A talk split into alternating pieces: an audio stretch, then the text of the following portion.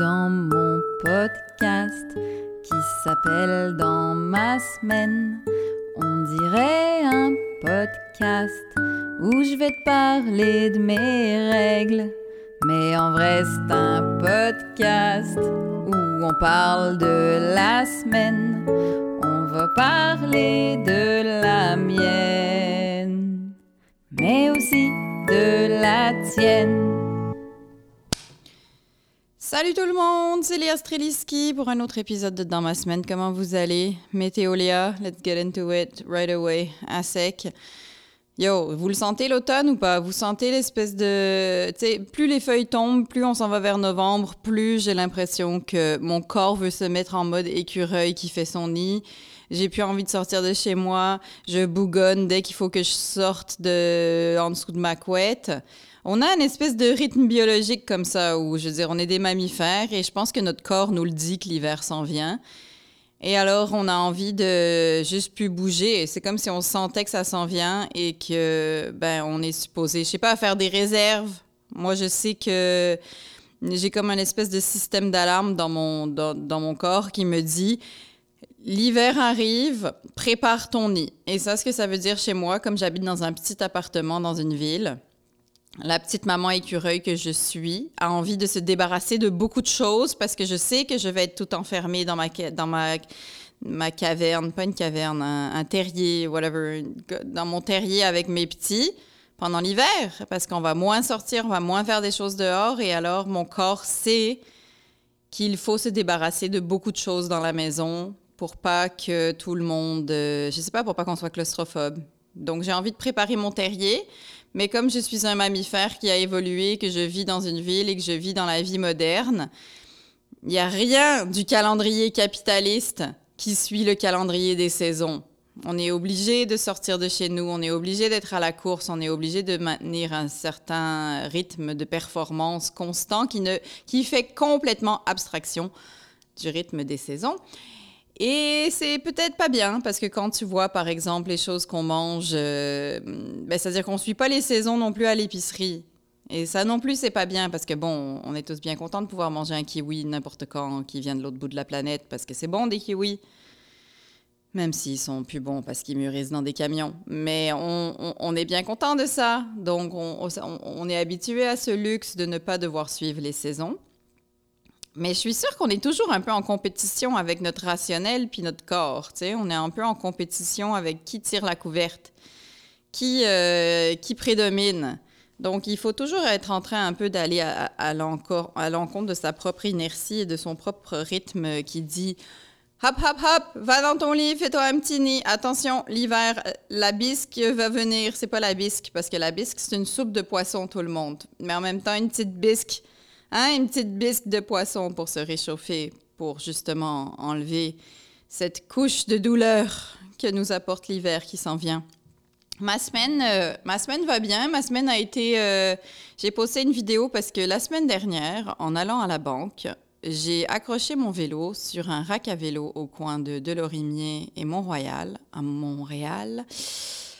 Et je me suis rendu compte que le, rack à vélo était positionné d'une telle façon que c'était très pratique de l'utiliser parce qu'il y avait beaucoup plus de place pour accrocher mon vélo, parce qu'il était positionné de manière perpendiculaire à la rue et non pas parallèle. Bon, là, évidemment, on est dans un podcast, donc et vous n'avez pas l'image. Alors, si vous n'avez pas suivi cet épisode de ma vie, ça peut paraître brouillon ce que je dis, mais tout pour dire que j'ai eu l'impression tout d'un coup que tous les, euh, racks à vélo qui sont des sortes de... Comment je vous les expliquerai? C'est des stérilets un peu, mais là, si vous êtes un homme et vous portez pas de stérilet, ou bien vous êtes une femme et vous en avez jamais vu non plus, vous pouvez pas vraiment savoir. Mais pour vrai, on dirait un peu des stérilets recourbés sur eux-mêmes. Euh, parce que c'est une tige avec deux, deux arceaux, c'est pas des mots ça, hein? bisque, arceau, tout ça, deux anneaux en fait de chaque côté de la tige. Si votre stérilet est dans cette forme-là, probablement que vous êtes enceinte en ce moment. Mais euh, euh, donc, on accroche nos vélos dessus. Donc, normalement, il y a deux vélos qui peuvent s'accrocher dessus. Bon, si vous êtes un cycliste en ce moment, je suis vraiment désolée parce que je suis en train de vous expliquer quelque chose que vous savez déjà. Et Dieu sait que, comme n'importe qui qui est intelligent, qui a été à l'école, c'est très chiant de se faire expliquer des trucs qu'on sait déjà. Mais euh, donc, d'habitude, les deux vélos sont beaucoup trop collés sur comment ils sont installés dans la ville de Montréal. Alors, j'ai euh, fait une vidéo pour dire, gang, je pense qu'on a installé tous les racks à vélo à l'envers. Ce serait le fun qu'ils soient dans le bon sens.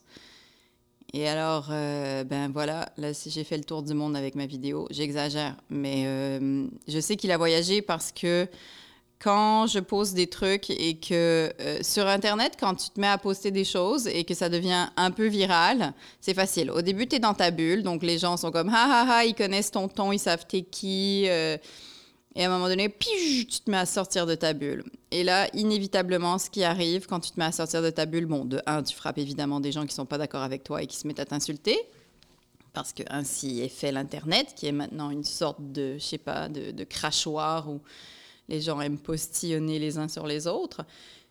Euh, et, une fois que tu as dépassé cette couche-là, tu te mets à atteindre les messieurs qui font pas assez l'amour. Ça, c'est euh, ça, c'est comme c'est une sorte de stratosphère en fait. Une fois que la fusée de ton message perce ces couches euh, externes à la, à la, planète Internet, à un moment donné, pouf, tu tombes dans la stratosphère des messieurs qui font pas assez l'amour. Et alors eux, quel que soit ton sujet, te disent, te font juste des commentaires sur euh, comment ils te trouvent belle et tout ça.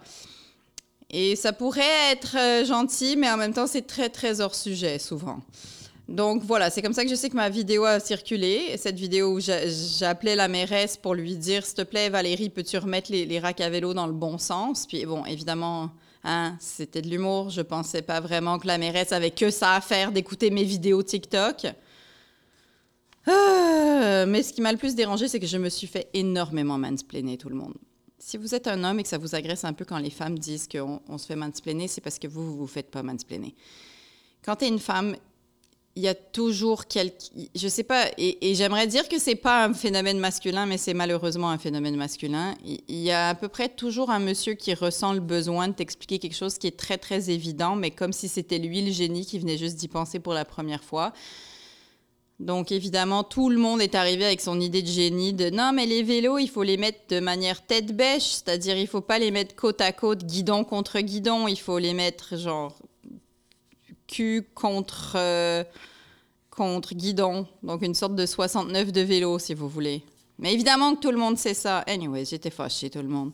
J'étais fâchée, j'aime pas ça me faire mansplainer. En fait, mais c'est un, un, phénomène très, très humain hein, de ne pas se mettre à la, à la, place des autres deux secondes pour se dire cette personne y a déjà pensé.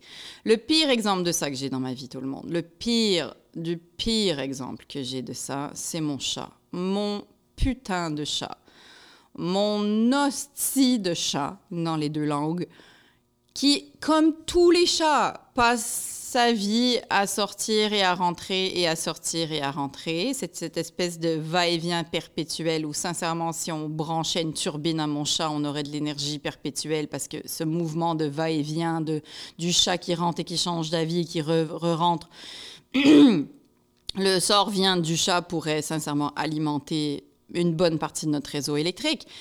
Mais donc, mon chat est toujours devant ma porte et les gens pensent qu'ils sont la première personne au monde qui sonne à ma porte pour me dire Eh, votre chat, il veut rentrer. Déjà, je ne sais pas quand les gens se sont mis à faire ça. Je ne sais pas quand on s'est mis à sonner à la porte des gens pour leur dire que le chat veut rentrer. Mais c'est très désagréable. Et en fait, ce qui est très, je sais que j'en ai déjà parlé, mais ce qui est déjà, ce qui est, ce qui est très désagréable en fait, c'est que les gens pensent toujours qu'ils sont la première personne à penser à un truc. C'est ça qui est désagréable. Et c'est comme, mais pourquoi tu t'es genre, tu penses que mon chat, je l'ai eu il y a deux secondes, tu penses que mon chat, il vit pas ça 24 heures sur 24. Genre, t'as jamais vu un chat de toute ta vie, tu sais pas que le chat, une fois qu'il est sorti, il veut re-rentrer 15 secondes après? Genre, tu t'es pas dit deux secondes, cette famille a un chat, ils sont habitués d'avoir un chat, ils savent c'est quoi le rythme de leur chat, c'est leur chat, ils le connaissent mieux que moi, cette personne qui passe, et je me dis, ah, je vais faire une bonne action, je vais laisser ce chat qui veut rentrer, mais je veux dire, mêle-toi profondément de tes affaires, s'il te plaît. Je, ne dérange pas les gens. Ils savent mieux que toi. Mais on n'a pas le droit de dire ça parce qu'on a l'impression, parce qu'on ne sait pas quoi faire avec les gens qui sont gentils mais lourds, en fait. J'avais cette discussion avec mon mari cette semaine parce qu'il y a quelqu'un dans son entourage qui est comme ça, qui est gentil mais lourd. Parce que les gens qui sont méchants et lourds, on sait quoi faire avec eux. on peut les engueuler, on peut leur dire, on peut dire je m'en fous, j'ai pas de pitié pour toi, t'es méchant. Mais les gens qui sont gentils et lourds, eux, on ne sait pas dans quelle catégorie les mettre. Parce qu'on subit généralement. Parce que comme ils sont pas méchants, tu vas pas engueuler des gens gentils, ce n'est pas quelque chose qu'on aime faire. Donc, a priori, oui, d'accord, c'est gentil de faire ding dong, le chat veut rentrer, mais en fait, dans les faits, tu fais juste déranger toute une famille qui entend ce stupide chat qui est sorti il y a deux secondes et là qui est à la porte comme un, débile parce qu'il vient de changer d'avis. Donc euh, voilà, les gens gentils qu'on a envie de dire arrêtez de sonner à la porte des gens. Alors moi maintenant sur ma porte ça dit il est strictement interdit de me dire que le chat veut rentrer. Voilà, alors je passe pour la passive agressive du village mais je m'en fous. Parlant de mon chat, mon chat, il mange des souris. Et je l'ai vu. Et l'autre matin, il a commencé sa journée en mangeant une souris. J'étais très impressionnée parce que, sincèrement, quand tu vois mon chat, tu n'as vraiment pas l'impression que c'est un sportif. Parce que c'est une sorte de d'obèse, on dirait une notarie un peu. Il a l'air d'un coussin, on dirait, et il dort 18 heures par jour, mais il mange des souris quand même. Il arrive à les attraper, et je le regardais attraper une, un mulot ou une souris ou je sais pas quoi dans les feuilles dans ma cour, parce qu'elle se cache là, et après, ben, elle saute comme des petites grenouilles en sortant des feuilles. Et mon chat a réussi à en attraper une, et j'étais assez impressionnée de à quel point il arrive à aller vite malgré son poids. Et euh, donc, il a commencé sa journée comme ça. Et plus tard dans la journée, je l'ai entendu vomir tout le monde. Et là, je me suis dit, écoute, sincèrement, en 15 ans de maternité, j'ai nettoyé énormément de choses dégoûtantes. J'ai mis la main dans beaucoup de choses dégoûtantes. Euh, mais voilà. Mais, ramasser une souris digérée, par contre, c'est là que je trace la ligne. Donc, mon appartement est à vendre 1 dollar euh, parce que je ramasserai jamais ce vomi de chat de souris digérée. Euh, va peut-être falloir que je l'amène chez le vétérinaire d'ailleurs. Peut-être qu'à force de manger des mauvaises croquettes du, du, du Coutu, maintenant il est obligé de. Il peut plus manger des choses de la nature. Sinon, j'ai aussi. Euh, mon fils a perdu une dent.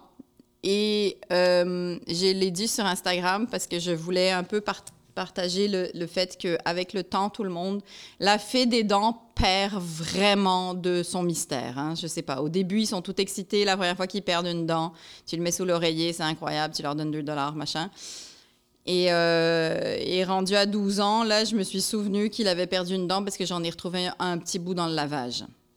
OK, et si tu n'as pas d'enfant, peut-être que tu te dis pourquoi il y avait une dent dans ton lavage, mais si tu as des enfants, tu sais que c'est complètement probable qu'il y ait une dent dans ton lavage parce que c'est tellement pas la chose la plus bizarre que tu as trouvée dans ton lavage.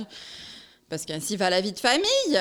Mais alors, je l'ai dit sur Instagram qu'il allait quand même avoir son 5 piastres. Et alors, le nombre de réactions que j'ai eues de, des gens qui étaient comme « Pardon, tu donnes 5 dollars là-dedans? » Ben oui, ben oui, voilà, on est rendu là avec l'inflation. Tu donnes 5 dollars par dent. Mais euh, pas vraiment. Tu commences à 2 et puis ben, maintenant, il est rendu à 12 ans, donc c'est bon. Combien vous donnez, vous? Vous donnez combien par dent? Parce que 5 dollars, ça a l'air d'être énorme. Mais lui, c'est parce qu'il est rendu à 12 ans, là, il en perdra presque plus des dents. Mais ben, remarque, c'est un joueur de hockey, alors peut-être qu'ils vont perdre au hockey, mais il n'y aura pas 5 piastres là-dedans à ce moment-là. Ça va me coûter beaucoup plus cher en orthodontie, merci. Euh, mais ouais, je sais pas, 5 dollars, euh, c'est beaucoup, c'est sûr. Tu ne commences pas à 5, là, OK? Surtout si tu en as 3, là, tu vas te ruiner, tu vas passer tout ton dans, dans, dans, la fée des dents. Mais, mais ça se peut, je pense que je suis pas la seule qui donne 5 dollars, gang. C'est rendu ça. Tout est cher, c'est déprimant. Quand tu vas à l'épicerie, c'est tellement déprimant comme tout est cher. Et l'autre fois, je me disais je pense que c'est parce qu'ils se disent, on a beau augmenter les prix, les gens continuent de manger. Donc, d'après moi, ça les dérange pas. Et c'est pour ça qu'ils continuent. Ils se disent, ben oui, 20 dollars pour un yogourt, mais en même temps, je sais pas, l'épicerie continue à être pleine. Donc, j'ai l'impression que ça les gêne pas que ça soit 20 dollars pour un yogourt. Je pense que c'est ça qu'ils se disent. C'est ça leur stratégie marketing derrière. Ils se disent, ben, tant que les gens continuent à acheter nos produits, on fait juste augmenter les prix. Ça a l'air de fonctionner pour tout le monde, ce truc. Euh, puis sinon, ben, dans la semaine, ça c'était à peu près ma semaine de me faire mansplainer euh, et de ramasser du vomi de chat. Euh, dans la semaine, j'ai trouvé un, sondage très intéressant de Polling Canada sur, sur Twitter sur le nombre d'hommes qui font pipi assis. Et donc, moi, je pensais que j'étais la seule matriarche extrêmement sévère qui imposait le pipi assis dans sa maison parce que j'ai un bidet et j'ai interdit à mes garçons. Tu sais, un bidet que tu installes sur ta toilette, là, pas un bidet, euh, pas un bidet, genre j'habite à Versailles, là, pas un bidet, genre j'ai, un, une deuxième toilette en or à côté de ma vraie toilette parce que j'ai de la place, puis comme j'ai besoin d'une petite toilette que tout le monde est comme, c'est une toilette, ça? Non, c'est un bidet. Non, c'est un vrai bidet que tu installes sur ta toilette. Bon. Euh, mais c'est comme une barre en plastique. Donc, j'ai dit à mes gars, vous n'avez absolument pas le droit de faire pipi sur le bidet. Donc, vous devez faire pipi assis maintenant que nous avons un bidet. Et comme ils adorent avoir un bidet et donc avoir un jet qui leur nettoie les faux à la place de devoir le faire eux-mêmes parce que l'humain est fondamentalement paresseux, eh bien, j'impose le pipi assis dans ma maison. Et évidemment, il y en a qui, des fois, là, genre mon plus vieux fils, qui est le, un mâle alpha en devenir dans ma maison, me dit que je, je lui impose une règle qui va contre sa virilité. Mais qu'à cela ne tienne, tu vas faire pipi assis pareil, mon beau. Et donc, euh, je me demandais si j'étais la seule matriarche. Alors, si vous voulez les chiffres, Polling Canada a fait un, petit euh, sondage among men. Je vous le dis en anglais. How often do you sit down to only urinate? Attention, only, hein? Euh, ben, alors, combien, combien de fois est-ce que vous vous asseyez quand vous avez juste envie de faire pipi? OK? il y a quand même 16 des hommes qui, qui le font every time tout le temps, il s'assoit pour faire pipi. Il y a 19% c'est most times, donc la plupart du temps. 23% sometimes, quelquefois. Et 19% c'est rarely, rarement. Et 21% c'est never. Mais il y en a quand même beaucoup plus que je pensais. Et alors, ce que j'ai aimé, c'est que j'ai partagé ce commentaire, euh, ce, sondage.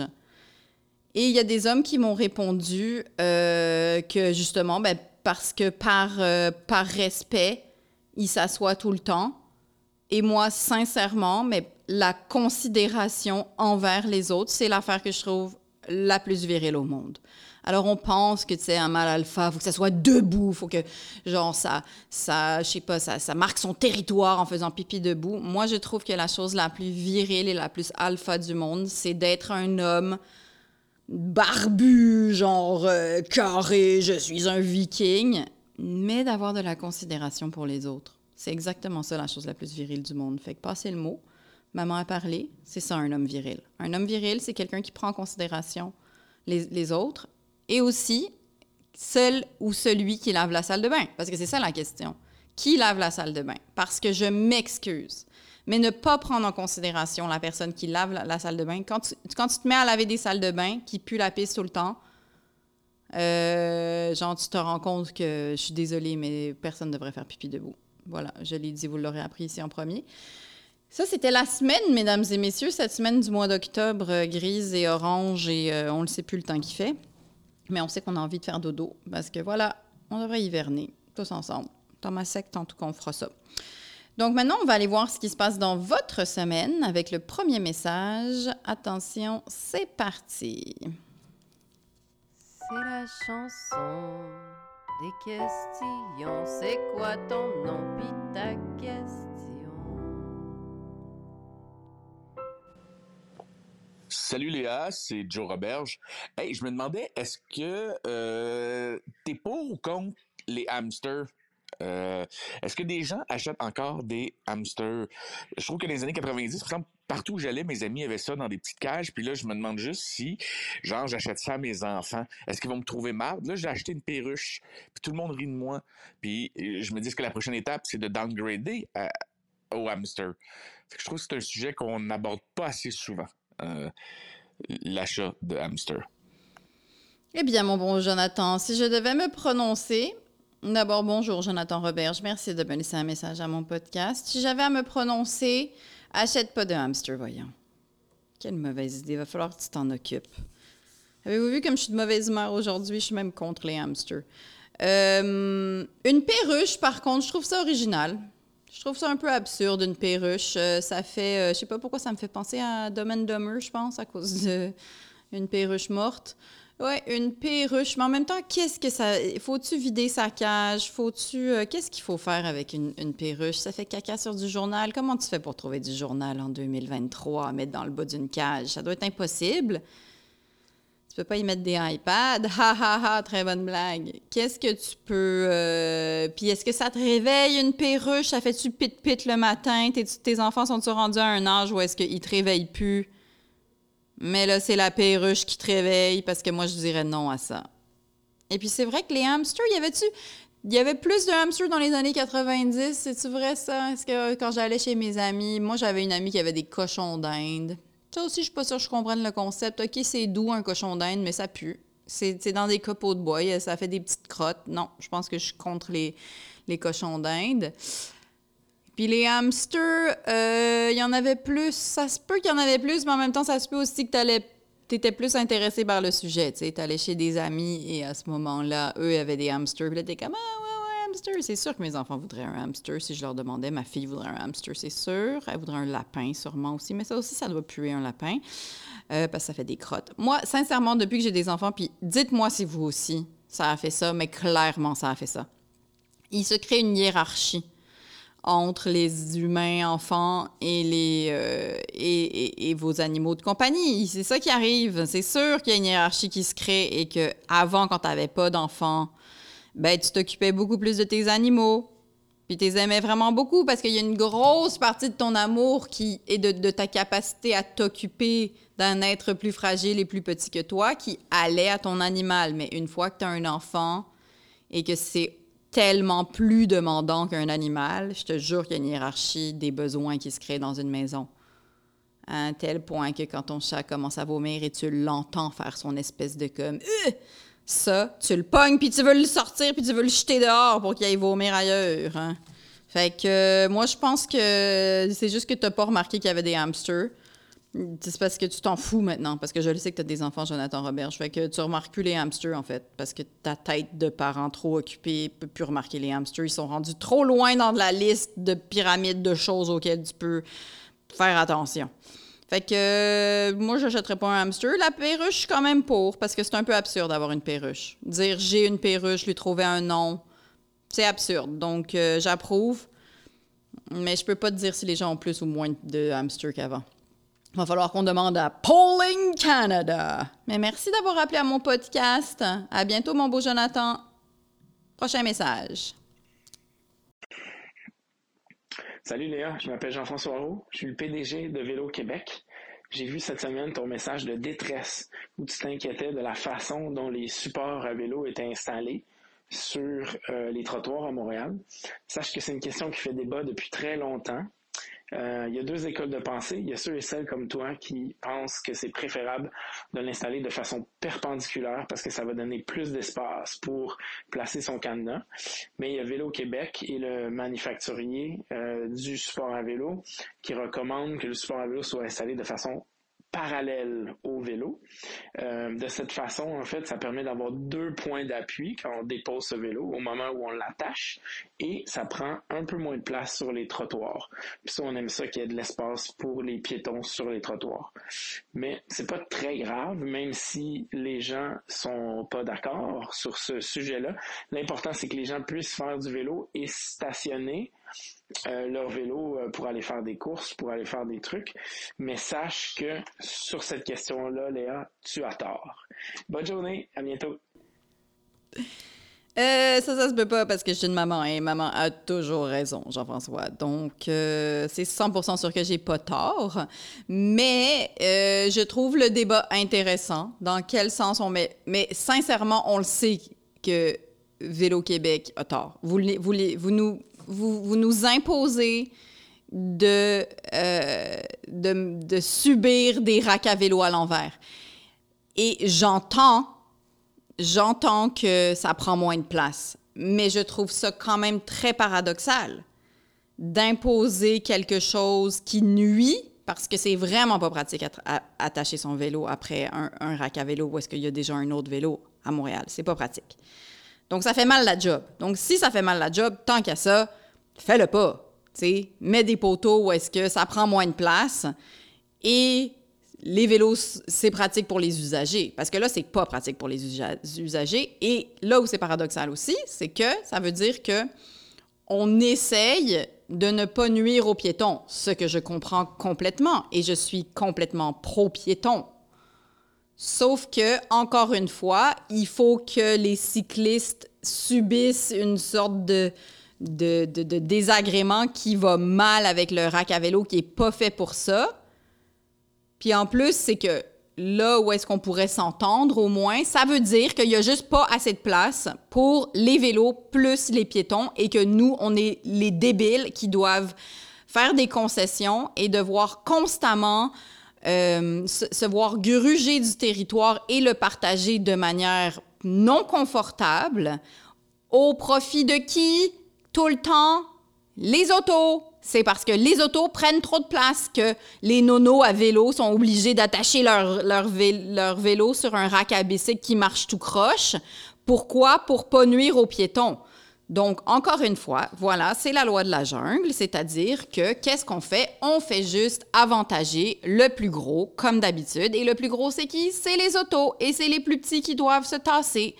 Tant pis pour vous, vous allez devoir attacher vos vélos de manière tout croche sur un trottoir parce que sinon, ben, les vélos pourraient prendre trop de place ou ils pourraient tomber, puis là, ça nuirait aux piétons. Mais alors, il faut comme constamment s'adapter. Pourquoi? Parce que le prince de la route, la monarchie absolue des autos, veulent avoir plus de place. Ils veulent avoir beaucoup de voies et ils veulent pouvoir tasser le plus possible les trottoirs et ils veulent pouvoir garer leur auto n'importe où. Alors, s'il vous plaît, mettons des racks à vélo à l'envers, puis les cyclistes s'arrangeront comme ils voudront.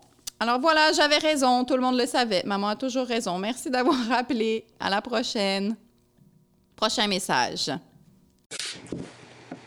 Oui, c'est un message pour Lena Streninsky. C'est Serge Sergerie. Lena, j'étais tout excité de Canadien. Puis là, Kirby Dack puis David Savard se blesse. Je suis plus excité de Canadien. Es-tu encore excité de Canadien? OK. Serge, je le sais bien. Le manège perpétuel de Canadiens. Pourquoi sont toujours blessés, nos joueurs? Pourquoi qu'ils se blessent? Ils sont comme faits en, papier mâché, nos joueurs, à chaque année, Serge. Je suis même pas. Je suis pas excité de Canadiens. Puis je suis désolée, Serge, que tu puisses pas être excité de Canadiens parce que je le sais comment dans ton quotidien puis dans ta vie, Serge, Canadien, c'est important. Puis je sais pas, euh, j'ai l'impression qu'ils sont toujours blessés. C'est trop dangereux? Mais pourtant, ah, je le sais ce qu'on devrait faire. Moi, je pense que on devrait mettre tous les joueurs qui sont dans les Canadiens devraient venir euh, du Québec. Voilà. Ça devrait tout être des Québécois, des Montréalais. Ça devrait tout être des petits gars qui euh, passent l'hiver dehors.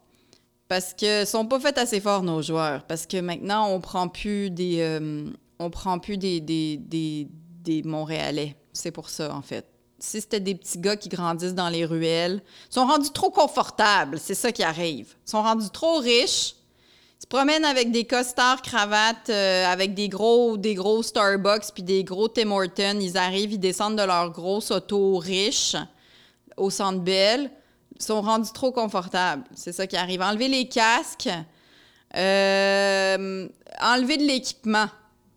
Ils, vont arrêter de se blesser, ils vont faire plus attention. Là, ils sont rendus trop mous, là, sont, sont confortables, sont trop padés. C'est ça qui arrive. Je pense que c'est pour ça qu'ils n'arrêtent pas de se blesser, nos joueurs. Fait que non, Serge, je, suis pas vraiment. Euh, ben, j'aimerais ça être excité de Canadien. En tout cas, j'ai un fils qui regarde Canadien de manière religieuse. Hein. Je veux dire, il mettrait presque sa cravate pour le regarder, euh, comme s'il allait à la messe avec son père. Puis c'est très mignon, tout le monde, parce que j'ai un, j'ai un fils qui, euh, qui est plus en colère que l'autre.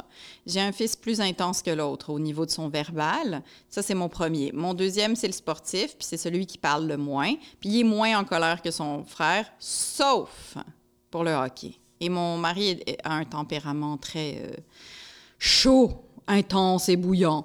Alors lui aussi, il pogne les nerfs des fois. Puis mon premier fils puis mon mari pognent les nerfs pour les mêmes affaires.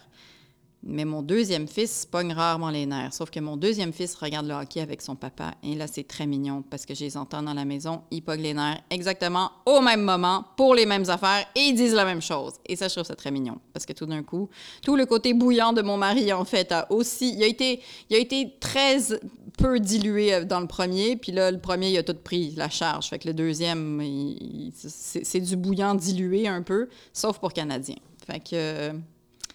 Je te dirais que lui, il est quand même excité, mais c'est parce que, tu il a 12 ans, ce qui fait que il a bien du temps pour faire le maudit manège de Canadiens. De on retrouve de l'espoir. Ah non, ils sont tous blessés. Ah, on fait pas les séries. Bon, ben à l'année prochaine, tout le monde.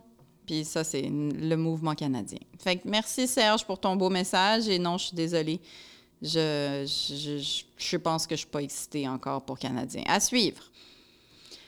Fait que voilà, c'est ça qui conclut euh, mon épisode de Dans ma semaine. Euh, J'espère que vous êtes euh, en mode marmotte et que vous avez écouté tout ça avec une petite tisane en célébrant l'automne et le froid qui s'en vient.